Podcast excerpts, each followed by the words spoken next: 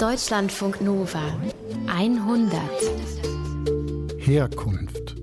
Wenn dieses Wort erstmal nicht wirklich viel bei euch auslöst, dann ja, dann seid ihr wahrscheinlich privilegiert. Dann ist euch klar, wo ihr herkommt, was vor euch war. Oder ihr lebt in einer Situation, in der eure Herkunft keine Rolle spielt.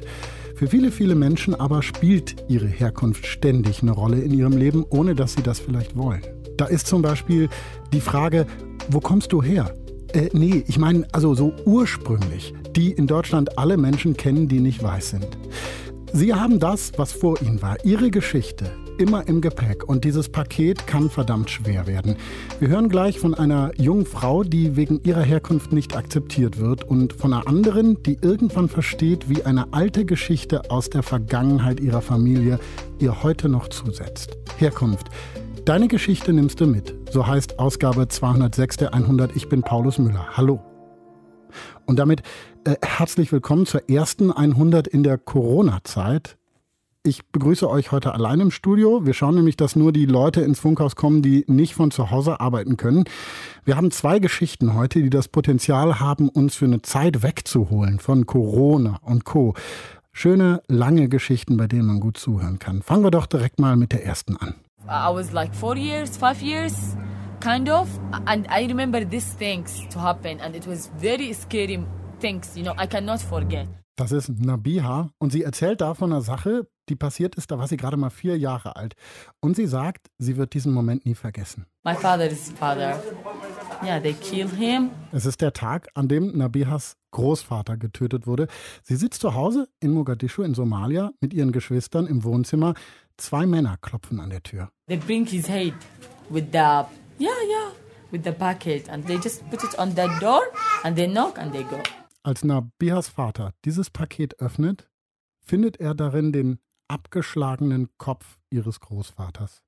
Schlimmer, muss man ja sagen, kann ein Leben kaum anfangen als mit so einer heftigen Erinnerung.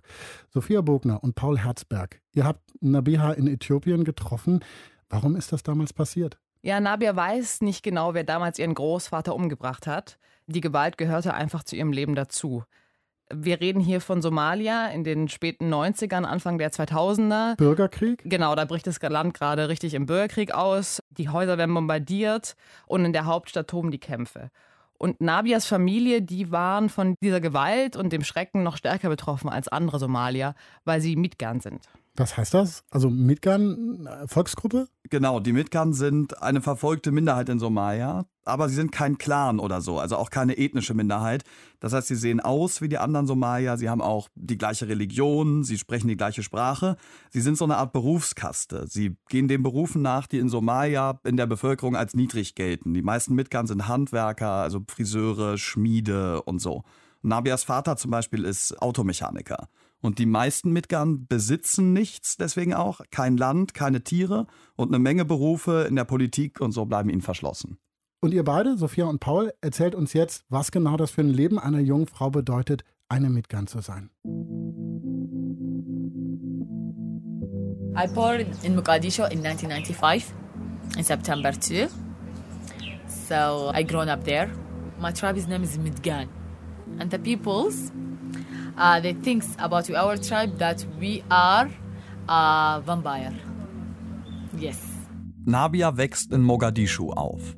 Ihr Stamm, die Midgan, sind in Somalia sowas wie Unberührbare. Manche Menschen in Somalia glauben sogar, dass die Midgan Vampire sind. Das ist das absolute Hassklischee. Parasiten, richtig böse Blutsauger. In our tribe, when they are living in every place in Somalia, they cannot talk, they cannot speak. You cannot uh, like have chair to sit on the government and to talk, to speak up. Die Midgan haben keinen Sitz in der Regierung. Sie haben niemanden, der für sie spricht. In Somalia ist es so. Wer einen Mitgan umbringt, wird kaum verfolgt und wer eine Mitgan heiratet, wird geächtet.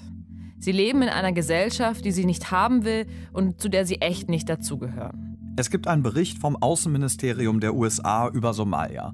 Da drücken die Amerikaner das so aus. Die Midgan sind unverhältnismäßig von Tötung, Folter, Vergewaltigung und Entführung betroffen. Sie werden ausgegrenzt, diskriminiert, ihre fundamentalen Menschenrechte werden verletzt. Für Nabia heißt das ganz konkret, sie verlässt als Kind nie das Haus, weil ihre Nachbarn sie verachten. Sie geht nicht zur Schule, sie hat keine Freundinnen, keine Bekannten. Alles, was sie hat, ist ihre Familie. Als Kind muss Nabia immer wieder umziehen, mindestens sechs oder sieben Mal. Manchmal, weil das Haus ihrer Familie von einer Bombe getroffen wird, manchmal, weil die Kämpfe im Viertel zu heftig werden. Aber Nabias Familie, die Abdis, haben Glück. Sie kommen jedes Mal unverletzt davon. This is the normal things in Mogadishu. It happens every time. Yeah. Was für ein Horror das sein muss, in einem Bürgerkrieg aufzuwachsen, das können wir uns gar nicht richtig vorstellen. Aber für Nabia und ihre Geschwister gehört die Gewalt zum Alltag. Somalia gilt als einer der fragilsten und als einer der unterentwickelsten Staaten der Welt. 1991 stürzte die Regierung von Siad Barre, einem Diktator, und danach folgte ein so schlimmer Bürgerkrieg, dass es mehr als 20 Jahre lang überhaupt keine funktionierende Zentralregierung mehr gab. Ab 2000 gab es zwar immer wieder so Übergangsregierungen, auch unter dem Schutz der Vereinten Nationen, aber die hatten so wenig Macht und so wenig Durchsetzungskraft in Somalia, dass sie teilweise noch nicht mal ihre eigene Hauptstadt, nämlich Mogadischu, kontrollieren konnten. Und das hat dazu geführt, dass ein Großteil des Landes nicht zentral regiert und beherrscht wurde, sondern dass überall in unterschiedlichen Regionen Piraten, Warlords, nomadische Clans und islamistische Milizen geherrscht haben und sozusagen ihre eigenen kleinen Staaten aufgebaut haben. Im Alltag von Nabia bedeutet das vor allem Gewalt und Tod. Sometimes when you go out, you can see a hand. Sie redet da von der Hand eines Toten auf der Straße. It's for who you don't know, I swear. You go, you see leg. You go, you see half of body. This is the trouble. This is the problem. It's happening there. Bei den wenigen Malen, die Nabia überhaupt das Haus verlässt, ist es für sie völlig normal, Leichenteile auf der Straße zu sehen. Manchmal ist es eben eine Hand, manchmal ist es auch ein Bein in den Trümmern, manchmal ein ganzer Torso. Als Nabia 14 Jahre alt ist, kommt ihr Vater eines Abends von der Arbeit nach Hause. Die ganze Familie sitzt im Wohnzimmer auf Teppichen auf dem Boden. Es ist heiß, aber die Vorhänge haben sie trotzdem zugezogen. Nabi hat ihren kleinen Bruder auf dem Schoß. Er ist noch ein Baby und weint. Die Stimmung ist aufgeregt. They call us, they said, look, prepare your clothes, that the most things, we are going to leave. Ihr Vater sagt einfach nur, packt eure Klamotten zusammen, das Wichtigste, wir müssen los. Where? Wohin? fragt Nabia ihn. The best place. The time that they were saying like that, I was thinking I'm going to real fly. You know? Nabias Vater sagt, wir gehen an den besten Ort für uns. Und Nabia denkt da an die USA oder an Europa. Sie denkt wirklich, sie würde zum ersten Mal in ihrem Leben fliegen. At night, at the middle of the night, it was like uh, 10 something. Uh, there was a big car, truck car. In der Nacht verlässt Nabias ganze Familie das Haus. Sie fahren zusammen zum Stadtrand und dort wartet ein LKW auf sie. Der Fahrer steht neben dem Truck und erklärt ihnen, was jetzt passieren wird. The kids they are going to be on the back, and then the father is going to sitting next to me, next to the chauffeur. Sie sollen sich ganz flach auf den Boden legen und sich mit einer Ladung Heu bedecken, damit man sie nicht sieht. Nabias Vater soll vorne sitzen, neben dem Fahrer. We sit at the back, they close, they cover it. Because if they saw you that you are moving it, they are going to kill you there. Der Wagen setzt sich in Bewegung und ab jetzt dürfen Nabia und ihre Geschwister sich nicht mehr bewegen, sie dürfen überhaupt keinen Ton mehr von sich geben. Sie wissen, wenn jemand sie erwischt, werden sie erschossen. Drei Tage dauert die Fahrt. Dann am dritten Morgen haben sie es geschafft. Der Fahrer schlägt von außen gegen den Laster. Nabia klettert ins Freie. Sie ist in einem anderen Land. Allerdings ist sie nicht in den USA oder in Europa, sondern in Äthiopien, nur 500 Kilometer von Mogadischu entfernt. Direkt nach ihrer Ankunft kommt die Familie in ein Flüchtlingscamp. An den äthiopischen Grenzen gibt es viele dieser Camps, weil eine Menge Leute aus den Nachbarländern dorthin fliehen. Die Lage in diesen Camps ist hart. The normal day, there is no water, there is no light, and there is animal everywhere. In dem Flüchtlingscamp ist es tagsüber zu heiß und nachts ist es zu kalt. Es gibt keinen Strom, es gibt kein fließendes Wasser und überall sind Tiere. Am Anfang hat Nabias Familie noch nicht einmal ein Zelt, in dem sie schlafen können. When you are sleeping, of course there is no homes there. You sleep on the street. In der Zeit, von der Nabia da erzählt, ist sie gerade 14 Jahre alt. Aber sie kann nicht lesen und sie kann nicht schreiben. Sie ist ja nie zur Schule gegangen.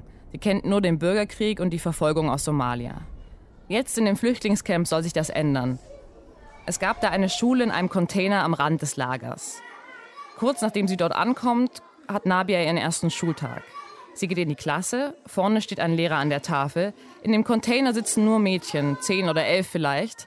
Alle quatschen miteinander. Es herrscht diese fünf Minuten vor Unterrichtsbeginn Stimmung. Diese Mädchen in der Klasse tragen alle Kopftücher, genau wie Nabia auch. Daran kann sie sich erinnern.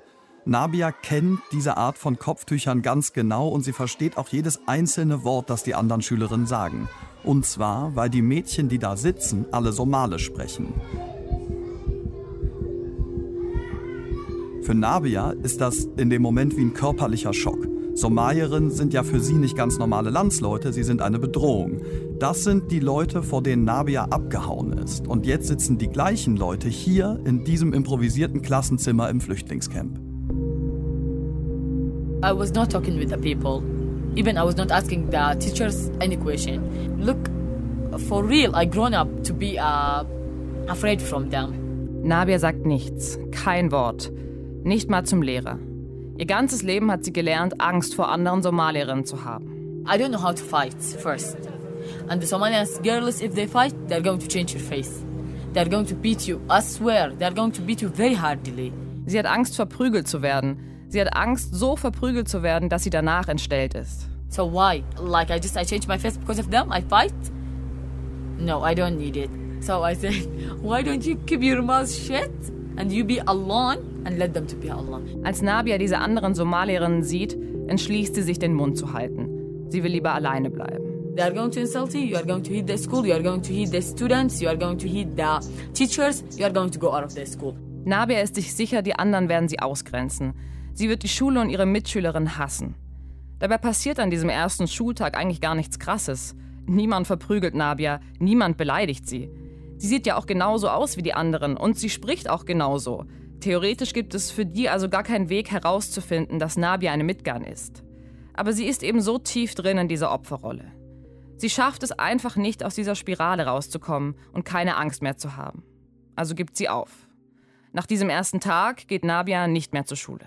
In diesem Moment begreift sie, ich werde immer und überall eine Midgan bleiben. Und genau das bedeutet es, eine Midgan zu sein. Das ist ein Teil von Nabias Identität, dem sie gar nicht entfliehen kann. Da kann sie ihre Heimat verlassen, aber das Midgan-Sein, ihre Herkunft und auch die Angst, die damit zusammenhängt, die nimmt sie überall hin mit. Nabia und ihre Familie bleiben ein ganzes Jahr lang in dem Flüchtlingscamp an der Grenze, aber die Bedingungen dort machen sie krank. Deswegen bekommen die Abdis dann endlich die Erlaubnis, das Camp zu verlassen. Sie dürfen nach Addis Abeba ziehen, in die äthiopische Hauptstadt. Für Nabia ist es der erste Ort in ihrem Leben, an dem sie sich frei bewegen kann.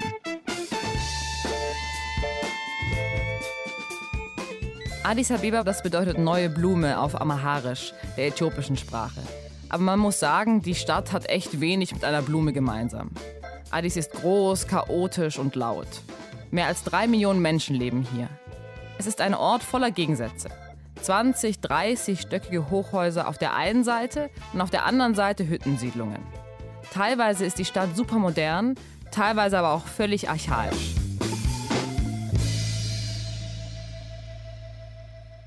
Die Abdis ziehen in eine kleine Wohnung im Norden von Addis Abeba. Die Wohnung ist winzig und fensterlos. Es ist ein richtiges feuchtes Kellerloch eigentlich.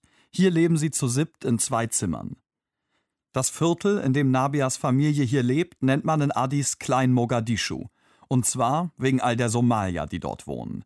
Die alten Feinde aus Mogadischu, sie sind also auch hier in Addis Abeba wieder ihre Nachbarn. Wieder haben die Abdis zu niemandem Kontakt, außer zu den wenigen anderen Midgan-Familien, die in Addis leben, und die warnen sie. Even the people, they make you scared. They say, "Oh, don't go! They're going to kill you. They're going to rape you. Don't go out." Something. So you will shock. So you are going to have a phobia to go out. You are going to have a phobia to go to the school. You are going to have a phobia from even to go to the shops. Nabia benutzt immer dieses Wort Phobia, aber sie meint keine richtige Phobie, wie bei Spinnen oder so. Sie meint einfach Angst. Sie und die anderen Mitgan haben eben auch in Addis Angst vor den anderen Somaliern. Angst davor, umgebracht zu werden oder vergewaltigt zu werden, so sehr, dass sie sich sogar davor fürchten, zum Einkaufen zu gehen. Nabias Familie ist aus Mogadischu, aus Somalia nach Äthiopien geflohen, um zusammen ein neues Leben anzufangen. Aber das ist schwierig. Sie bekommen als Flüchtlinge in Äthiopien keine Arbeitserlaubnis. Sie können zwar hier bleiben, aber mehr geht nicht. Die UN, also die Vereinten Nationen, geben ihnen Geld für die Miete, das sind 150 Dollar, aber das war's. Sie haben kein Geld für Essen, kein Geld für Kleidung, für irgendetwas. Das ist ein super karges Leben und Nabias Familie kann nichts dagegen machen. Wir reden hier also von richtig existenzieller Not. Den Abdis geht's dreckig in Addis. Ja, und zwar nicht nur, weil sie kein Geld haben. Ihre somalischen Papiere sind abgelaufen und die Abdis bekommen in Äthiopien keine Staatsbürgerschaft. Sie sind also staatenlos. Und weil Somalia auch kein funktionierender Staat ist, können die Abdis auch nicht einfach mal so neue Papiere beantragen. They don't give you a job. They don't give you something that you can stand on it. You have to be forever refuge without ID, without passport, without nationality, without anything.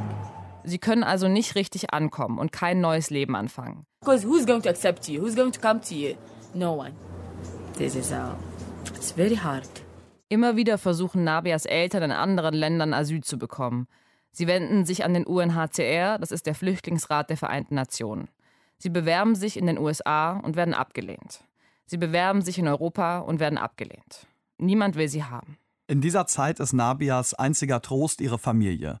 Und die Momente, in denen sie am meisten Spaß hat, sind die, wo sie mit ihren Geschwistern zusammen unterwegs ist. Dann ziehen sie sich zusammen schick an und fahren mit einem der Minibusse, die überall in Addis rumfahren, in ein Einkaufszentrum. Die Malls dort sind voller Menschen, alles blinkt und alles leuchtet. Das gibt's ja in Äthiopien auch. Einkaufszentren, diese ganze Konsumwelt mit Lichtern und Luxus und Shops. Natürlich gehören Nabia und ihre Geschwister dann nicht wirklich dazu, aber zumindest können sie hier ein bisschen so tun, als ob. The moment that we go out and we have fun is the great moment that we have. Yeah. And we forget everything at that time, yeah. Hier vergessen Nabia und ihre Geschwister ihre Sorgen. Sie schauen sich die ganzen Waren an, sie sind Teil der Menge und amüsieren sich. Das sind die Momente, wo sich das Leben für Nabia gut anfühlt. Da fühlt sie sich wie eine ganz normale junge Frau, die eben Spaß mit ihren Geschwistern hat. What do you like to do then? Do you go eat something or what? Do you Yeah, I take them to the games places. Yeah, I let them to just enjoy. I take them uh, dinner after that, and then we come home while we are tired and we talk. We tell to my family, uh, my parents, what's happening. Nabia und ihre Familie, das ist ein geschlossener Kreis. Die sind super eng miteinander und vertrauen eigentlich niemandem außerhalb der Familie. Nabia verbringt viel Zeit zu Hause und hilft ihrer Mutter im Haushalt. Abends guckt die ganze Familie auf einem winzigen alten Fernseher ihre Lieblingssendung, die arabische Version von The Voice. Während sie das guckt, lernt Nabia Arabisch. Einfach beim Zuhören, sie lernt die Sprache vom Fernsehgucken.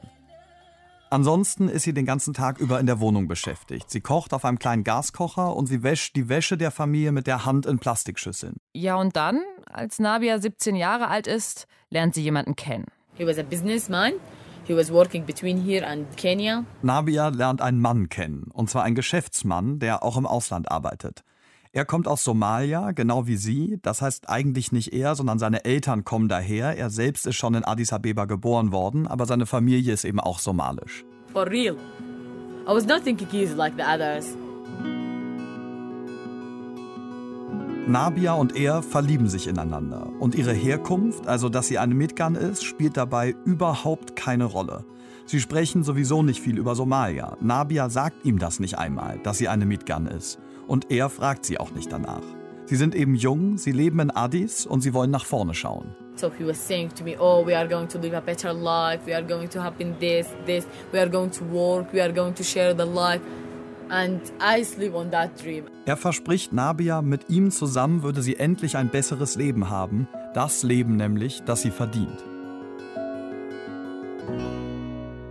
Die Flirtphase läuft für unsere Verhältnisse krass unschuldig ab.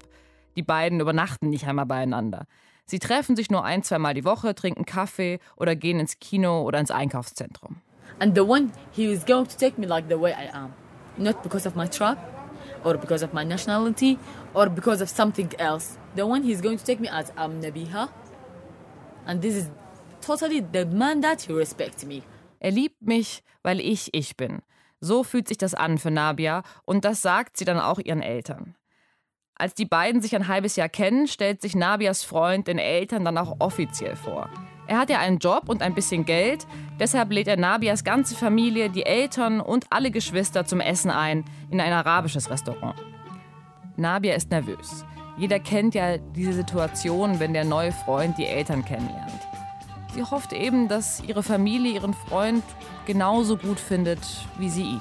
My family they told me from the first, no, stop. You don't have to get. He's going to hurt you. Aber Nabias Eltern sind nicht begeistert von ihrem neuen Freund.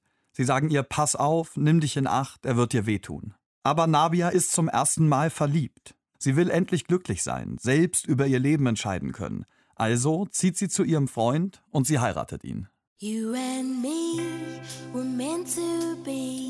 Es gibt kein großes Fest oder so, es ist ja auch keine offizielle Hochzeit beim Standesamt. Nabia hat ja gar keine Papiere. Ein islamischer Geistlicher traut die beiden, nur der Bruder des Bräutigams und zwei Freunde von ihm sind mit dabei.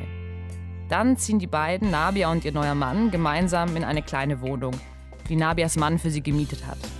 Es ist das erste Mal in Nabias Leben, dass sie nicht mehr bei ihren Eltern lebt, dass sie ein ganz eigenes Leben hat, was nur ihr gehört. Nabias Mann reist viel für seine Arbeit und Nabia kümmert sich in dieser Zeit um den gemeinsamen Haushalt. Das ist wirklich das kleine Glück, wie sich das alle so vorstellen. Inzwischen spricht Nabia vier Sprachen. Somalisch natürlich, ihre Muttersprache. Amharisch hat sie gelernt, weil sie jetzt in Äthiopien lebt. Und dann sind da noch zwei Sprachen. Arabisch und Englisch kann Nabia auch sprechen. Und sie hat sich das selber beigebracht. Beim Fernsehgucken in der kleinen Wohnung ihrer Eltern im Keller. Und sie spricht beide Sprachen, also Arabisch und Englisch, so gut, dass sie inzwischen als Übersetzerin in einem Krankenhaus arbeiten kann. Ja, und nach drei Jahren wird Nabia schwanger. Als sie ihrem Mann davon erzählt, sind beide überglücklich, dass sie ein Kind bekommen. Dann, im Januar 2018, klingelt Nabias Handy. Sie ist im dritten Monat schwanger. Es ist morgens, sie ist gerade dabei, Frühstück zu machen. Als sie auf ihr Handy schaut, sieht sie, dass es ihr Mann ist, der aus Kenia anruft. He said, "Oh, you lied to me." Nabias Mann schreit sie am Telefon an. Er sagt, du hast mich belogen. I said, "I lie? Why?" He said, "You didn't tell me your tribe." I said, "You asked me to tell you?" Er sagt, wie konntest du mir verschweigen, zu welchem Stamm du gehörst? Also, dass sie eine Mitgarn ist. Und Nabia sagt ihm, dass er sie nie danach gefragt hätte. He said, "No, but you should tell me if I didn't ask you." Und dann sagt er noch, dass sie ihm das hätte sagen müssen, auch wenn er nicht danach gefragt habe. Dann stellt Nabia ihm die entscheidende Frage. I said, "Oh, no, you marry the tribe or you marry me." Heiratest du einen Stamm oder heiratest du mich? He said, "No, I marry the tribe." Und er antwortet, man heiratet immer den Stamm. Nabia ist so wütend, dass sie ihr Telefon gegen die Wand wirft. Von irgendwem hat ihr Mann erfahren, dass sie eine Mitgun ist. Sie weiß bis heute nicht von wem. Aber plötzlich spielt ihre ganze gemeinsame Geschichte, das Baby, das alles spielt keine Rolle mehr. Er liebt sie nicht mehr, wegen ihrer Herkunft. Die ganzen Vorurteile aus Somalia, der Hass, die Verachtung gegenüber den Mitgun, das ist auch bei ihm da. Noch am selben Tag, an dem er mit ihr telefoniert, schickt er Nabia die Scheidungspapiere. Das heißt, er spricht ihr nach islamischem Recht die Scheidung aus. Talak heißt das. Das bedeutet Verstoßung auf Arabisch und ist nach islamisch-sunnitischem Recht eine Möglichkeit, die es nur für den Mann gibt, eine Ehe sofort aufzulösen. Das bedeutet, die Frau hat keine Chance zu widersprechen. Why my ex-husband? Why he leave me? Ask yourself this. It's clear because of my tribe. So do you think that I'm going to hate him? Do you think that I'm going to love him? I hate him. He is like the most person that I hate him on this world because I was a good wife to him. Even I leave my parents because of him. One day he is going to kneel down and he is going to ask forgiveness. And at that time, I'm going to shoot him for real.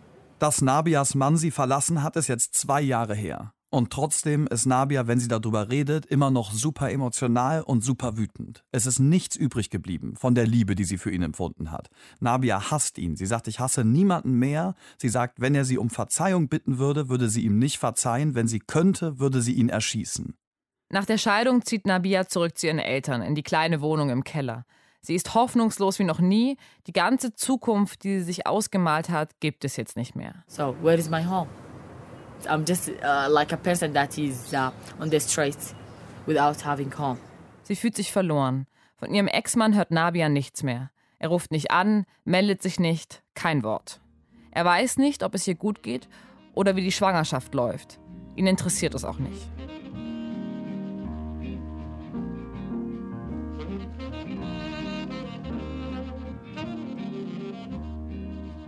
Im Juni 2018 bekommt Nabia dann ihr Kind. Es ist ein Junge und sie nennt ihn Yahya. Die ganze Familie ist mit ihr ins Krankenhaus gefahren und nach der Geburt stehen alle um ihr Bett herum, lachen, streicheln das Baby. Nabia hält ihr Kind in den Arm und es ist der schönste Moment in ihrem ganzen Leben. Das Baby wird untersucht, gemessen, gewogen. Die Ärzte sagen, Nabia ist es kerngesund.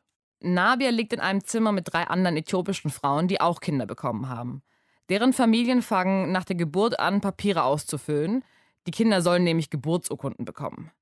Das will Nabia natürlich auch. I said to the hospital, like, uh, give me. Nabia fordert von den Ärzten, gebt mir eine Geburtsurkunde. Mein Baby braucht doch Papiere. The government hospital, they said, no, bring his father. He died. Bring his uncle. Who is his uncle? I don't know. Nabia selber ist ja staatenlos, deshalb fordert das Krankenhaus zumindest Papiere von dem Vater oder eben von einem anderen Verwandten. Nabia antwortet, der Vater ist tot und ich weiß nicht, wo der Onkel ist. Für ihren Sohn bedeutet das, He's not Ethiopian, he's not Somalian. He born in and he don't have a nationality. Even he don't have birth certificate. Nabias Sohn Yahya bekommt also keine Geburtsurkunde. Obwohl er in Äthiopien geboren worden ist, ist er kein Äthiopier. Und Nabia weiß, ohne Papiere kann er nie zur Schule gehen. Er wird genau wie sie nie richtig dazugehören. Nabia hat schreckliche Angst, dass ihr Sohn aufwächst wie die meisten Mitgern, ohne Bildung, ohne Chancen. aber zum ersten Mal ist da noch etwas anderes als Angst. Nabia ist wütend. I have to know why the people they are insulting each other by our tribe. Warum? Warum fragt sie ihre Eltern an diesem Tag? Warum verachten Leute uns so? Haben wir das verdient? Sind wir wirklich schlecht? If we are bad, tell me you are bad. But I don't see that I'm bad person. So how they just no one he choose himself uh, to be on the bad. I'm not bad. My tribe is not bad. Hundred percent, I'm sure. Ich bin nicht schlecht, ich bin nicht böse, das sagt Nabia an diesem Tag und die Midgan sind es auch nicht. Sie haben niemandem etwas getan, der ganze Hass ihnen gegenüber basiert auf Aberglaube, auf Lügen und Nabia will damit jetzt aufräumen. Sie hat etwas, wofür sie kämpfen will. Sie will sich nicht mehr einschließen, sie will nicht mehr den Kopf unten halten. I'm still young. I have to be strong. I don't have to stop my life because of him. Who is him? Nothing. And I can care of my baby. Come on. Ich bin doch immer noch jung, sagt Nabia. Und sie sagt, sie will sich um sich selbst kümmern und um ihr Baby. Our tribe, I wish now to wake up them. They are still sleeping. In every place that they are living, in Somalians, they are living in the bad places. Sie will, dass die Mitgern endlich aufwachen und dass sie aufhören, sich so behandeln zu lassen. I wish to wake up them and say, okay, let's we fight. Let's be the end of the world. They're going to insult you. They're going to kill you. They're going to beat you, and we cannot speak. Fuck off. We are all same. Nabia ist richtig wütend. Sie schimpft über die Somalier. Verpisst euch, sagt sie. Sie meint das echt ernst. Wir sind alle gleich, sagt sie. Egal, ob du Somalier bist oder Äthiopier, ob du Midgam bist oder sonst was, wir sind alle gleich viel wert. Ab jetzt ist es Nabia, die für ihre Eltern alle zwei Wochen zur Flüchtlingshilfe der UN geht und immer wieder nachfragt, ob sie nicht doch irgendwo anders hinkommen können. Sie sagt ihren Geschwistern, sie sollten stolz sein auf das, was sie sind, und sie sucht überall nach Hilfe, nach irgendeinem Weg, auch ohne Staatsbürgerschaft eine Ausbildung machen zu können. Irgendwann stößt sie im Internet dann auf eine holländische NGO, SOA. SOA hilft Flüchtlingen in Äthiopien, unter anderem vermitteln sie Berufsausbildungen. Nabia schreibt die NGO an und wird sofort eingeladen. Das Hauptquartier von SOA liegt in Hayahulet, einem Viertel mitten in der Stadt. Die Straßen hier sind voller Menschen, auf den Bürgersteigen werden Klamotten verkauft, es ist laut, der Verkehr staut sich. Nabia sitzt bei SOA an einem großen runden Tisch, zehn andere Flüchtlinge sind da, Männer und Frauen, und Nabia ist super aufgeregt, sie weiß nicht, wohin das hier führen wird. Die Mitarbeiterin von SOA teilt Zettel aus. Let's everyone's dream just write it on uh, paper and give us. Die Mitarbeiterin von SOA sagt, jeder Mensch verdient es, einen Traum zu haben. Dann fordert sie alle auf, ihren größten Traum auf einen Zettel zu schreiben. One he said I want to open a place uh, to work. The one he said I want to buy a fridge, something. I said I don't know. I want to just study like uh, designs. Einer schreibt auf seinen Zettel, er würde gerne arbeiten. Ein anderer schreibt, ich möchte einen Kühlschrank kaufen. Nabia hat auch keine Arbeit, sie hat auch keinen Kühlschrank, aber sie schreibt auf ihren Zettel Modedesign studieren. Zwei Monate später meldet sich die Frau von Soa wieder bei ihr. She said, "Oh, come, I will take you to college." I said, "Are you serious? what kind of college?" She said, "It's a fashion design." I didn't believe until she just bring me here, and uh, yeah, after that, I studied. Inzwischen besucht Nabia seit einem Jahr die Designschule. Sie hat gelernt zu nähen und Kleider zu entwerfen. Bei ihren Lehrern ist sie dafür bekannt, dass sie viel mehr Fragen stellt als die anderen Schülerinnen. I'm a social person. I accept with everyone, like I talk with everyone, so I love with everyone. Die Designschule ändert Nabias Leben. Nabia redet mit allen Schülerinnen, sie ist super offen, sie ist witzig und genauso haben wir sie auch kennengelernt. Sie hat zum ersten Mal in ihrem Leben Freundinnen und das sind alles Äthiopierinnen. Nabia sagt, mit denen sei es ganz anders als mit Somaliern, weil den Äthiopiern völlig egal sei, dass sie eine Mitgan ist. Die würden sie einfach als die Person akzeptieren, die sie ist. They know that I'm Somalian, but they don't ask me about my tribe. They don't know and they don't care. Yeah. Ethiopians, they are peoples that they don't like. They just see you like this. They talk to you. They have a conversation with you. At the finally, the good things, they take you as you are.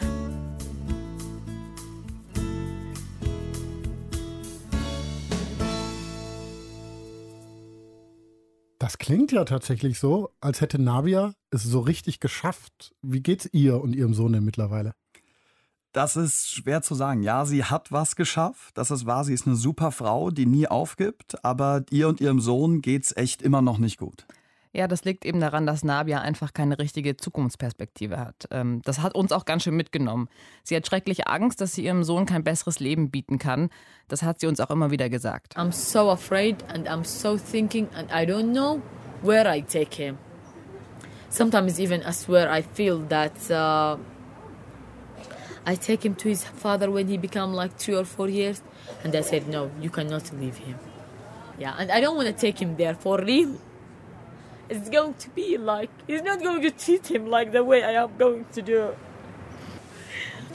I hope good. Like I hope something better is going to come until he's going to reach the age of the, his school. Like, uh, yeah, I'll see that. Sie sagt da ja, dass sie ihren Sohn vielleicht an den Ex-Mann geben muss, damit er überhaupt eine Chance hat. Meint sie das ernst? Ja, wahrscheinlich schon. Sie ist bereit, alles für ihn zu tun, sogar ihm diesen Typen zu geben, der sie verlassen hat. Weil es ist einfach so, dass sie und ihre Familie immer noch keine Papiere haben, keine Chance, vor allem keine Chance, woanders hinzukommen und keine Arbeitserlaubnis in Äthiopien. Ja, deswegen war es auch echt traurig, ähm, sie kennenzulernen. Das ist so eine tolle Familie, so schlau, so liebevoll miteinander. Und wir wissen ja irgendwie alle abstrakt, dass es Millionen Menschen gibt, die auf der Flucht sind. Aber diese Familie so nah zu erleben, denen unbedingt helfen zu wollen und dann trotzdem so hilflos zu bleiben, das macht einem dann schon irgendwie klar, was das wirklich heißt. Was müsste denn passieren, damit sie überhaupt irgendwie eine Chance haben? Die ganze Familie müsste vom UNHCR in ein Flüchtlingskontingent irgendwo anders hingeschickt werden. Also zum Beispiel in ein Land wie Deutschland oder Kanada, also in Länder, die sich bereit erklärt haben, eine bestimmte Anzahl an Flüchtlingen von der UN aufzunehmen. In Äthiopien haben sie definitiv keine Zukunft. Aber du weißt ja, wie das ist. Das sind immer nur kleine Kontingente, maximal 10.000 zum Beispiel für Deutschland.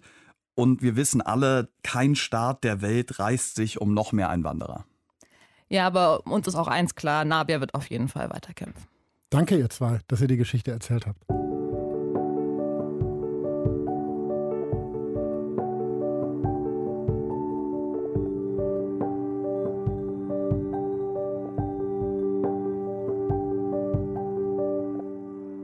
Auch in der nächsten Geschichte geht es um Herkunft. Es geht darum, wie die Gegenwart durch die Vergangenheit beeinflusst wird.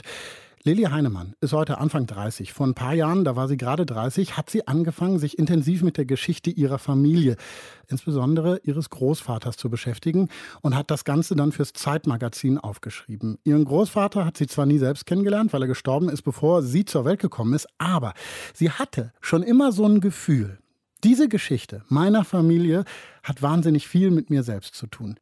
Lillys Großvater ist nämlich kurz nach dem Ende des Zweiten Weltkriegs Opfer eines schrecklichen Verbrechens geworden, das er selbst als einziger von 13 Menschen überlebt hat, den sogenannten Blocklandmorden. Hallo Lilly. Hallo Paulus. Bevor wir über die Geschichte deines Großvaters sprechen, lass uns über deine Geschichte reden, denn beides hat ja miteinander zu tun. Die Geschichte deines Großvaters hatte Auswirkungen auf dein Leben. Zum Beispiel eine Entscheidung, die du getroffen hast, kurz bevor du 30 geworden bist, ne? Ja, genau. Ich hatte zu dem Zeitpunkt sechs Jahre in London gelebt und auch dort gearbeitet. Und dann habe ich mich entschieden, zurück in meine Heimatstadt Berlin zu ziehen. Warum hast du diese Entscheidung getroffen? Da gab es unterschiedliche Gründe. Also einerseits war es so, dass ich nach London gegangen bin und viel länger dort geblieben bin, als ich das ursprünglich geplant hatte. Und beruflich war ich auch nicht mehr ganz zufrieden und wollte da eine Veränderung. Was hast du gemacht? Ich habe in der Modebranche gearbeitet, also zwischen Magazinen und dann auch in der Öffentlichkeitsarbeit für Modedesigner, also unterschiedliche Sachen. Und ein weiterer Grund war auch, dass ich seit mehreren Jahren Panikattacken hatte. Und die hatte ich auch dort behandelt. Aber ich wollte irgendwie herausfinden, wo die eigentlich herkommen und ob da eine Ursache vielleicht auch irgendwie in meiner Familiengeschichte liegen könnte. Und da war der Gedanke, kann ich von Berlin aus besser machen? Da bin ich näher dran. Also London ist ja eh sehr stressig, es ist sehr teuer. Mhm. Man wohnt in einer WG und ich wusste, wenn ich nach Berlin ziehe, dann müsste ich ein bisschen weniger arbeiten, das ist weniger stressig, ich kann alleine leben und es gibt mir dann so ein bisschen Zeit und Raum, mich damit auseinanderzusetzen. Hattest du denn dann schon einen genauen Plan? Ich gehe nach Berlin und mache dann dies oder das? Im ersten Moment nicht so richtig, aber ich habe mich dann doch relativ schnell dazu entschieden, dass ich ein Journalismusstudium beginnen wollte und dann gab es eben diese Geschichte von meinem Großvater, von der ich schon lange wusste. Und mit der wollte ich mich mal beschäftigen. Aber ich habe dazu einfach nicht die Zeit gefunden. Und bei dem Studium wusste ich, dass im vierten Semester es ausschließlich um die Masterarbeit ging.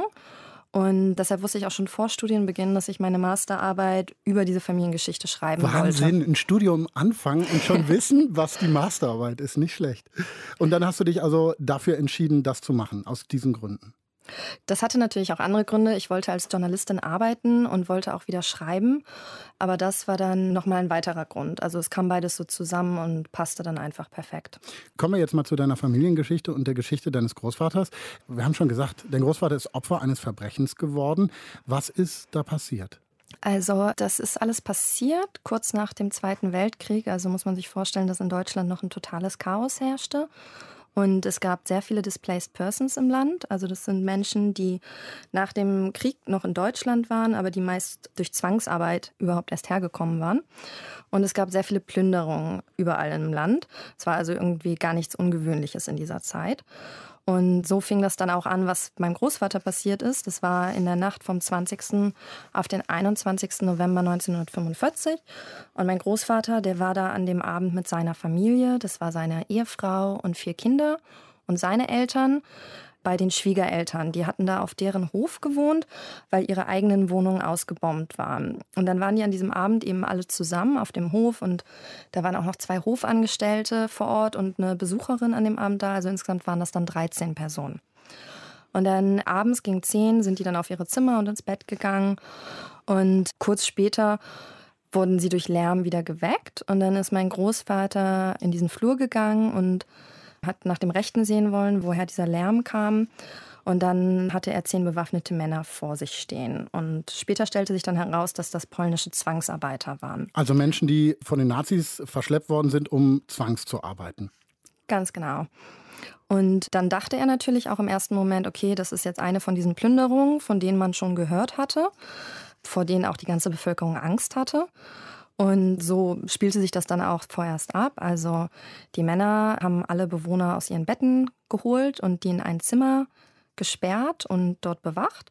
Und gleichzeitig haben sie dann im Haus halt alles geplündert, was sie finden konnten. Gegenstände, Lebensmittel, alles praktisch, was sie irgendwie gebrauchen konnten. Haben auch gleichzeitig die Telefonleitungen durchgeschnitten und die Fenster verdunkelt, also vorher vorm Plündern. Das machten sie dann, bis sie alles zusammen hatten. Und dann dachten alle und auch mein Großvater, dass das das jetzt war, dass sie jetzt bestimmt gleich gehen würden. Weil sie wollten Lebensmittel haben, vielleicht Wertsachen oder so, aber ja. äh, das war der Grund, ja. Ja, da, davon ist man ausgegangen, also davon ist auch mein Großvater ausgegangen. Aber stattdessen, statt dass sie gegangen sind, ähm, sollten sie in den Keller gehen. Und dann gingen sie alle in den Keller und wurden dort begleitet von einigen der Männer. Und dann wurden sie einfach erschossen also unerwartet. Und mein Großvater, der hat das überlebt. Er hatte zwar auch Schusswunden in der Lunge, im Fuß und im Unterarm und im Gesäß, also war super schwer verletzt, aber er hat es irgendwie geschafft, sich totzustellen. Und dann gingen die Männer aus dem Keller, aber der Anführer, der kam dann noch dreimal zurück, weil er sich vergewissern wollte, dass wirklich alle tot sind. Und beim letzten Mal, als er dann wiedergekommen ist, hat er mein Großvater auch darauf getestet. Also er hat die Beine so hochgenommen und runterfallen lassen. Und, und dein Großvater lag da wahrscheinlich in, mit ungeheuren Schmerzen, wenn er verletzt war, und hat eben versucht, so zu tun, als ob er nicht mehr leben würde. Ja, genau. Also auch total unvorstellbar für mich, wie er dazu in der Lage war. Er das heißt, dieser Anführer hat das dann gecheckt und war offenbar zufrieden und dachte, dein Großvater ist tot und dann sind sie weggegangen, die Männer, oder? Ja, genau. Dann haben sie den Hof verlassen und mein Großvater ist dann irgendwie wieder hochgekommen ins Wohnzimmer, also aus dem Keller und hat sich dann vermutlich erstmal gesammelt und dann hat er versucht, zum Nachbarshof zu gelangen. Das war auch nur noch möglich. Also das einzige Gefährt, was sie sozusagen dagelassen haben, war ein Kinderfahrrad. Und damit ist er dann zu dem nächsten Hof gefahren, der zwei Kilometer entfernt war. Wahnsinn, mit Schüssen im Körper, also ja. mit, mit Kugeln im Körper. Ja, unglaublich. Und da kam er dann also tatsächlich an. Dann haben sie die Polizei gerufen und er ist natürlich ins Krankenhaus gebracht worden. Ich habe ja Lilly gesagt, Blocklandmorde heißt das. Mhm. Warum Blockland? Weil der Hof, um den es geht, der war im Blockland. Das ist ein Teil von Bremen, eine sehr ländliche Gegend. Und deshalb haben die Morde diesen Namen bekommen. Mit diesen 13 Personen, die da umgekommen sind, sind ja auch alle Kinder deines Großvaters gestorben. Du bist aber die Enkelin. Das heißt ja, dass er danach wieder eine Familie gegründet hatte. Ja, das stimmt. Also er war dann im Krankenhaus und dort hat er seine zweite Frau kennengelernt. Das war die Krankenschwester, die ihn gesund gepflegt hat. Und die hat er dann auch geheiratet später und mit ihr eine neue Familie gegründet. Und ich bin dann praktisch die Tochter der jüngsten Tochter aus der zweiten Familie kommen wir auf die äh, Geschichte deiner Großeltern dann nochmal zurück. Aber ich würde erstmal gerne wissen, du als Enkelin hast ja offenbar irgendwann von dieser Geschichte erfahren, obwohl, haben wir ja auch schon gesagt, du deinen Opa nie kennengelernt hast. Er ist 1979 gestorben, sechs Jahre vor deiner Geburt. Wie kam es dazu, dass du von dieser Geschichte gehört hast? Es gab ein Buch, also mein Großvater hat in den 60ern ein Buch geschrieben, also es war eher so ein Heft, also kein großes Buch. Und da hat er die Ereignisse von der Nacht aufgeschrieben, wirklich eher wie so ein Report, also einfach so die Fakten, was passiert ist. Weswegen du uns das auch so genau erzählen kannst. Ja, ich kann es nochmal genauer erzählen, weil ich zusätzlich zu diesem Buch dann ja noch weitere Recherche mhm. betrieben habe. Aber in dem Buch stehen auch schon natürlich erstmal relativ grundlegend drin, was passiert ist in dieser Nacht. Und dann hat er aber zusätzlich auch noch einiges dazu da reingeschrieben. Er war ein sehr christlicher Mensch und wie er damit umgegangen ist, wie ihm Gott geholfen hat in diesem Moment und wie er auch dann dazu kam, zu vergeben, worauf wir später ja noch zu sprechen kommen. Wo bist du denn auf das äh, Buch gestoßen? Das Buch, das war in einem Schrank bei meinen, also ich habe ja zu Hause gewohnt bei meinen Eltern, das war in einem Schrank und eingeschlossen in diesem Schrank. Aber man hat es dann ab und zu mal gesehen und so, also das war irgendwie präsent. Lili, gehen wir jetzt aus deiner Kindheit nochmal zurück ins Jahr 1945 zu den schrecklichen Ereignissen. Dein Opa hat die Nacht überlebt bei diesen Verletzungen. Wirklich ein Wunder, dass er dann auch noch mit dem Fahrrad zum Nachbarhof gefahren ist, um Hilfe zu holen. Wie ging es dann für ihn weiter? Er war dann im Krankenhaus, circa drei Monate lang mit diesen schweren Verletzungen und konnte deshalb leider auch nicht zur Beerdigung seiner Familie und hat aber darum gebeten, dass eine Grabrede vorgelesen wird, also ein Gruß von ihm sozusagen. und hat auch darum gebeten, dass die Grabreden nicht zur Verhetzung ausgenutzt werden und dass nicht ein Volk für die Verbrechen einiger ihrer Angehöriger verantwortlich gemacht werden. Gibt es diesen Gruß noch? Ja, den gibt es, den kann ich mal vorlesen. Mach mal. Unser Haus war stets ein Haus der Liebe, wo die Niedrigen geachtet und den Ärmsten geholfen wurde. Gerade die heutige Zeit ist dazu angetan, dass die Menschen wieder anfangen, sich gegenseitig zu schätzen und wohlzutun. Das ganze Volk hält Ausschau nach denen, die fähig sind, in der Tat der Liebe und nicht des Hasses zu führen. Das, nachdem man das erlebt hat, was dein Großvater erlebt hat, verlesen zu lassen, das ist stark, finde ich. Ja, mein Großvater war ein sehr christlicher Mensch. Der hat den Tätern sofort vergeben. Und ich nehme an, jetzt aus meiner heutigen Perspektive, dass er das vielleicht auch in gewisser Hinsicht getan hat, um das Ganze zu verarbeiten, um überhaupt in der Lage zu sein, ein Leben weiterzuführen. Hm. Ja, weil das ist ja die große Frage. Wie kann man das tun überhaupt? Er hat es offenbar geschafft, vielleicht über diesen Weg. Wir haben die Täter jetzt angesprochen, denen dein Großvater vergeben will. Was ist aus denen geworden? Die wurden gesucht direkt und wurden dann auch in einem Lager für Displaced Persons in Bremen gefunden. Da wurden dann acht Verdächtige festgenommen, zwei waren schon geflohen und die wurden ähm, dem amerikanischen Militärgericht übergeben, weil Bremen in dieser Zeit zur amerikanischen Zone gehörte.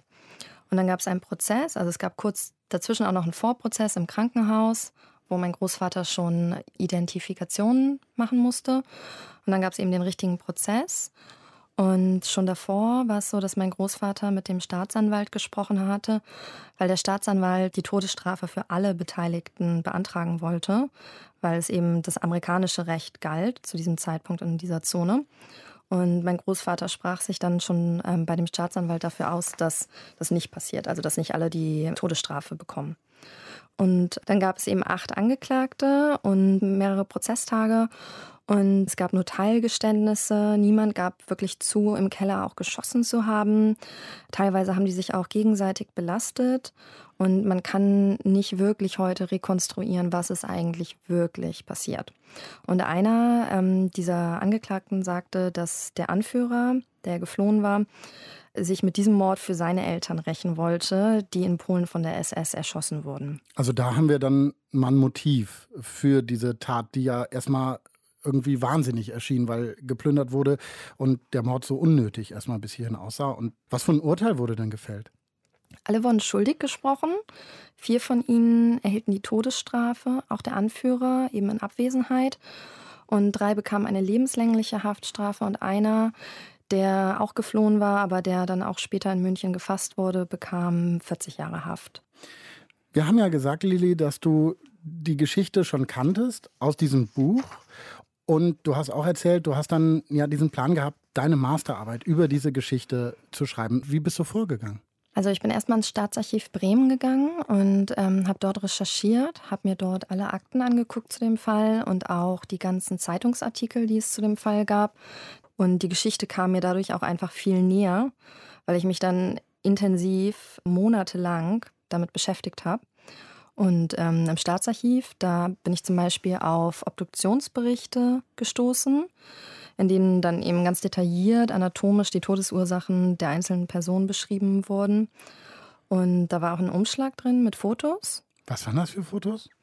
Das waren ähm, Schwarz-Weiß-Fotos, Tatortfotos. Da wurde dann aus mehreren Perspektiven in diesen Keller fotografiert, kurz nach der Tat. Und da sah man dann übereinander gestapelte leblose Körper, an den Blut aus den Mündern und den Nasen tropfte und diese Nachthemden, die die anhatten, da waren Blutflecken drauf und ja, das war ganz furchtbar. Ja, wie war das für dich? Weil du hast ja da im Prinzip deine Verwandten gesehen. Was hat dieses Foto mit dir gemacht?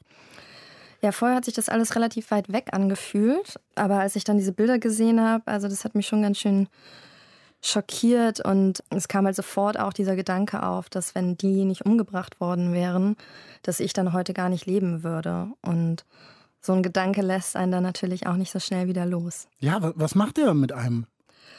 Naja, also erstmal war ich irgendwie total traurig und fand das aber gleichzeitig auch komisch, warum ich jetzt traurig war über diese Menschen, die ich ja eigentlich gar nicht kannte. Ist, ist das so ein Gefühl, also wenn man weiß, dass das Vorfahren sind, die man da auf so einem Bild sieht, ist das automatisch anders wahrscheinlich, oder? Als wenn das einfach nur ein Tatortfoto wäre von einem historischen Verbrechen. Ja, genau. Also ich hatte das auch gar nicht erwartet, dass das so intensiv werden würde. Aber das ist einfach irgendwie anders, wenn man sich dann so lange mit so einer Geschichte auseinandersetzt, die was mit einem zu tun hat und ja auch gerade mit meiner Mutter auch sehr viel zu tun hat. Das berührt einen dann einfach. Kommen wir nochmal zurück zu deinem Großvater. Wir haben jetzt diesen Gerichtsprozess gehabt. Wie ist das Leben nach dem Gerichtsprozess weitergegangen? hatte ja vorhin schon kurz erwähnt, dass er die Krankenschwester geheiratet hat, die ihn gesund gepflegt hat. Und mit ihr hat er dann eine neue Familie gegründet. Sie hatten vier Kinder. Das war genau wie in der ersten Familie. Also es waren drei Mädchen und ein Junge, was ja auch schon mal seltsam Schräg ist.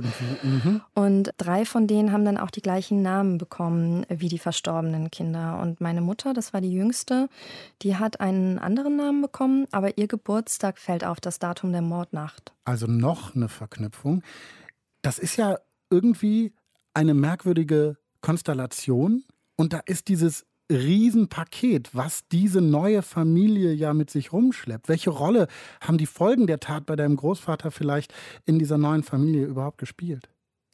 An der Oberfläche eigentlich gar keine. Aus den Gesprächen mit meinen Verwandten, die ich ja im Rahmen der Recherche geführt habe, habe ich erfahren, dass über die Geschichte nie gesprochen wurde. Und dass zwar alle irgendwie wussten, was passiert war, aber dass sie alle auch nicht mehr wissen, wie sie es eigentlich erfahren haben. Und alle haben immer wieder gesagt, darüber wurde damals nicht geredet. Drüber reden war also nicht der Umgang, den ein Großvater für diese Sache gesucht hat, aber er hat sich ja für einen ungewöhnlichen anderen Weg entschieden, hast du schon angesprochen, Vergebung. Genau, er war wie gesagt sehr christlich und er ist sofort in die Vergebung gegangen und hat den Tätern für ihre Tat vergeben. Hatte er denn nochmal Kontakt zu ihnen überhaupt, zu den Tätern? Ja, das war dann ähm, 1967. Da hat er in einem Zeitungsartikel gelesen, dass drei der Männer, die lebenslang verurteilt waren, noch im Gefängnis in Hamburg saßen. Und in dem Artikel stand auch, dass diese Männer Gnadengesuche gestellt hatten und die wurden ihnen auch bewilligt. Und zwar auch schon zehn Jahre vorher, also 1957. Aber die Bedingung war, dass sie sofort in ihr Heimatland repatriiert werden müssten. Und ihr Heimatland Polen wollte sie nicht aufnehmen und deshalb kamen sie nicht frei. Und mein Großvater hat sich dann entschieden, dass er ihnen helfen möchte und hat sie in der JVA Hamburg besucht und danach dann ein Gnadengesuch an den amerikanischen Botschafter geschrieben. Eines der Opfer dieser Tat macht das. Wahnsinn, ja. ja. Hat das was gebracht? Ja, das war dann erfolgreich und die Männer sind 68 bzw. 69 jeweils entlassen worden und kurzzeitig hatte er sogar einen der Männer in dem Altenheim, das er leitete, aufgenommen. Das ist ja eine Sache, die man auch erstmal können muss und dafür muss man stark sein. Wahnsinn. Gehen wir nochmal, Lili, zurück zu deiner Recherche, weil du hast ja vorhin erzählt, äh, du warst im Staatsarchiv. Wie bist du dann weiter vorgegangen? Dann habe ich Interviews geführt mit Verwandten, also alle, die irgendwas damit zu tun hatten, die mir irgendwas erzählen konnten. Und was auch ein bisschen seltsam für mich war, weil ich teilweise mit diesen Verwandten seit meiner Kindheit gar keinen Kontakt mehr hatte. Und ich jetzt den Kontakt aufnehmen musste und dann eben auch gleich mit solchen Fragen konfrontieren musste. Also es war schon eine sehr spezielle Situation. Ja, zumal du ja gesagt hast, dass da eben nicht drüber geredet wurde in der Familie. Wie haben die denn darauf reagiert? Die haben alle versucht, mich zu unterstützen. Es war aber so, dass die mir alle wahnsinnig wenig sagen konnten. Also ich habe immer wieder gehört, dass sie sich nicht daran erinnern können, dass man damals einfach nicht über sowas geredet hat, dass das auch die Zeit gewesen wäre, wo man mit seinen Eltern nicht über sowas gesprochen hat. Und mir ist dann in dem Zusammenhang auch aufgefallen, dass die Geschwister untereinander gar nicht darüber gesprochen haben. Du hast dich dann ja auch im Rahmen deiner Recherchen genau damit beschäftigt, ne? mit diesem Schweigen und der Verarbeitung und was dahinter steckt.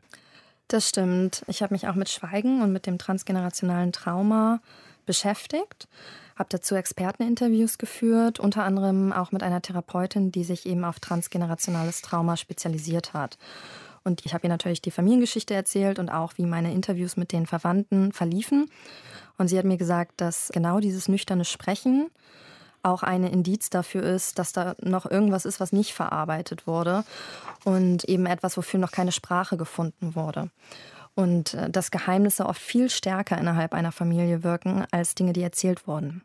Ich glaube, wir müssen über diesen Begriff transgenerationales Trauma nochmal sprechen. Was ist das? Das sind Übertragungsprozesse, die auf ganz unterschiedlichen Ebenen stattfinden. Einmal über das genetische Erbe, die Bindung zu den Eltern, auch das Verhalten der Eltern, über erzählte Geschichten, aber eben auch über verschwiegene Geschichten. Und wenn traumatische Erfahrungen in einem Leben nicht verarbeitet werden, dann können die sich im Leben der nächsten oder sogar der übernächsten Generation einfach widerspiegeln. Wie wirkt sich das dann aus? Man kann vielleicht sagen, dass Betroffene oft so was Dunkles, Rätselhaftes beschrieben haben, das sie irgendwie bedrückt, aber sie wissen gar nicht so richtig, was ist das eigentlich, wo kommt das eigentlich her. Und man hat irgendwie das Gefühl eines Traumas, ohne das selbst erlebt zu haben. Und das ist sogar auf genetischer Ebene nachweisbar. Also diese Forschung dazu nennt sich Epigenetik. Du hast ja von den Panikattacken gesprochen, die du noch in London hattest. Würdest du sagen, das hat was mit der Geschichte deines Großvaters zu tun? Das kann ich auch jetzt nach der Recherche nicht wirklich sagen, weil ich glaube, in der Psychologie kann man nicht so einfach sagen, das und das ist passiert und das kommt daher. Da gibt es keine Schalter, die man angucken kann oder Genau, es ist halt keine Mathematik so. Mhm. Und es gibt halt in meiner Biografie auch andere Gründe, die vielleicht dazu geführt haben. Aber ich habe mich definitiv in der Literatur zu transgenerationalem Trauma wiedergefunden. Und vieles macht jetzt irgendwie mehr Sinn für mich, was damit zusammenhängt. Und gerade durch die Aufarbeitung und das Aufschreiben der Geschichte habe ich das Gefühl, dass ich diese Familienzusammenhänge jetzt einfach besser verstehen und einordnen kann und ja, damit sie hoffentlich auch verarbeitet habe. Inwiefern hat die Recherche dich persönlich verändert? Mm, ich habe das Gefühl, dass man dadurch, dass man sich wirklich intensiv mit seiner Herkunft und seiner Familie und Familiengeschichte auseinandersetzt und auch so ein Schweigen bricht, was schon lange in der Familie da ist, man so einen Kreislauf des Schweigens irgendwie unterbrechen kann und dadurch auch es irgendwie verarbeiten kann. Und ich habe gelernt, dass Gefühle, die ich habe, eventuell auch mit Ereignissen zu tun haben können, die mir selbst gar nicht widerfahren sind. Und dass man da einfach auch, also als Ratschlag für andere Menschen, man einfach immer mal gucken sollte, was ist eigentlich den Eltern widerfahren, den Großeltern, vielleicht sogar den Urgroßeltern. Und vielleicht gibt es da ja Zusammenhänge. Vielen Dank, Lilly, für das Gespräch. Danke dir. So, und das war's dann mit Ausgabe 206. Vielen Dank an Sophia Burgner und Paul Herzberg, die uns Nabias Geschichte erzählt haben. Vielen Dank an Lilly Heinemann, die uns die Geschichte von ihrem Opa erzählt hat. Vielen Dank auch an Julia Roche und Nilofer Elhami, den Redakteurinnen dieser 100. Und danke auch an Andi Fulford, Max Burbach, Norman Wollmacher und Alex Hart, die das Ganze hier zum Klingen gebracht haben. Danke euch, dass ihr dabei wart.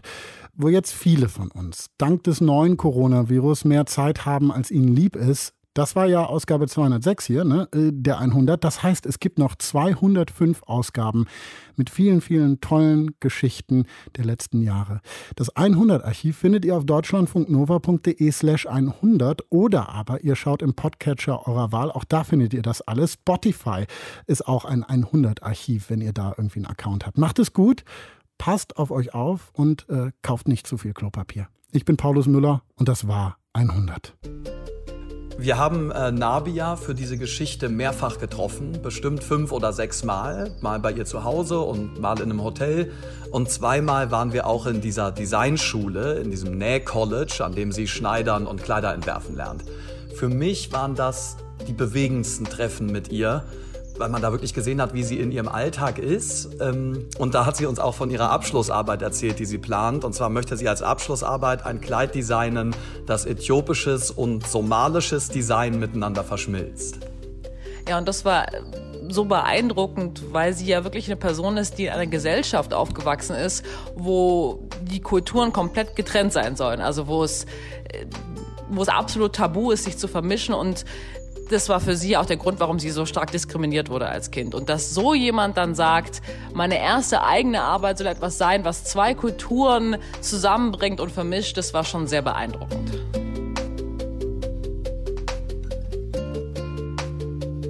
Was auch total interessant war, ähm, als ich die Familieninterviews geführt habe, habe ich mit einer meiner Verwandten gesprochen, die auch in der dritten Generation ist, also genau wie ich in der Enkelgeneration. Und ähm, die hat mir erzählt, dass sie immer einen wiederkehrenden Traum hat. Und in diesem Traum wird sie verfolgt und dann gibt es eine Schießerei. Und alle Leute um sie herum sind verletzt oder sterben. Und sie stellt sich dann tot und dann ist der Traum meistens zu Ende. Und diesen Traum hat sie schon seit ihrer Kindheit, schon bevor sie die Geschichte meines Großvaters kannte. Und das ähm, gibt mir das Gefühl, dass da wirklich was dran ist, dass man solche Sachen ähm, vererbt bekommt. Äh, ich nochmal. Gerade im Gespräch mit Lilly ne, über ihren Großvater und das Verbrechen und was dessen Geschichte mit ihr gemacht hat, da hat sie uns ja auch vom transgenerationalen Trauma erzählt. Und sie hat auch angesprochen, dass sich das genetisch manifestieren kann. Stichwort war da Epigenetik. Und genau damit haben wir uns in der 100 auch mal beschäftigt. Wir haben mit dem Forscher gesprochen, der da führend dran forscht. Mosche Schiff heißt er. Und er hat uns erzählt, dass er und ein Kollege da ganz zufällig drauf gekommen sind, als sie Ratten beobachtet hatten. Rats, uh, you know, lick and groom their pups. And he found that if they do more of it, then the pups develop to be much less stressed than uh, if they do very little, they develop to become very stressed. Also, Ratten, die als ganz kleine Babys von ihren Müttern abgeschleckt, sozusagen gekuschelt wurden, die sind auch später im Leben als erwachsene Ratten ruhiger und weniger ängstlich als Ratten, die diese Fürsorge nicht bekommen haben von ihren Müttern. Und da haben sich die beiden Forscher gedacht, das kann ja nicht nur Erinnerung sein. How do they remember how their mother treated them? Also ich meine, wir ne, Menschen erinnern uns ja auch nicht daran, was uns passiert ist, als wir neugeboren waren oder als wir Säuglinge waren. Mosche Schiff und seine KollegInnen haben das Phänomen dann weiter untersucht und haben herausgefunden, dass unser soziales Umfeld, dass das, was wir erleben, dass zum Beispiel die Fürsorge unserer Eltern Einfluss auf unsere Gene haben kann. Eine spannende Geschichte. Wir haben uns damit in der zweiten Ausgabe der 100 beschäftigt. Du kannst dein Wesen ändern, heißt die. Findet ihr auf deutschlandfunknova.de und überall da, wo es Podcasts gibt. Deutschlandfunk Nova 100. Jeden Sonntag um 16 Uhr. Mehr auf deutschlandfunknova.de.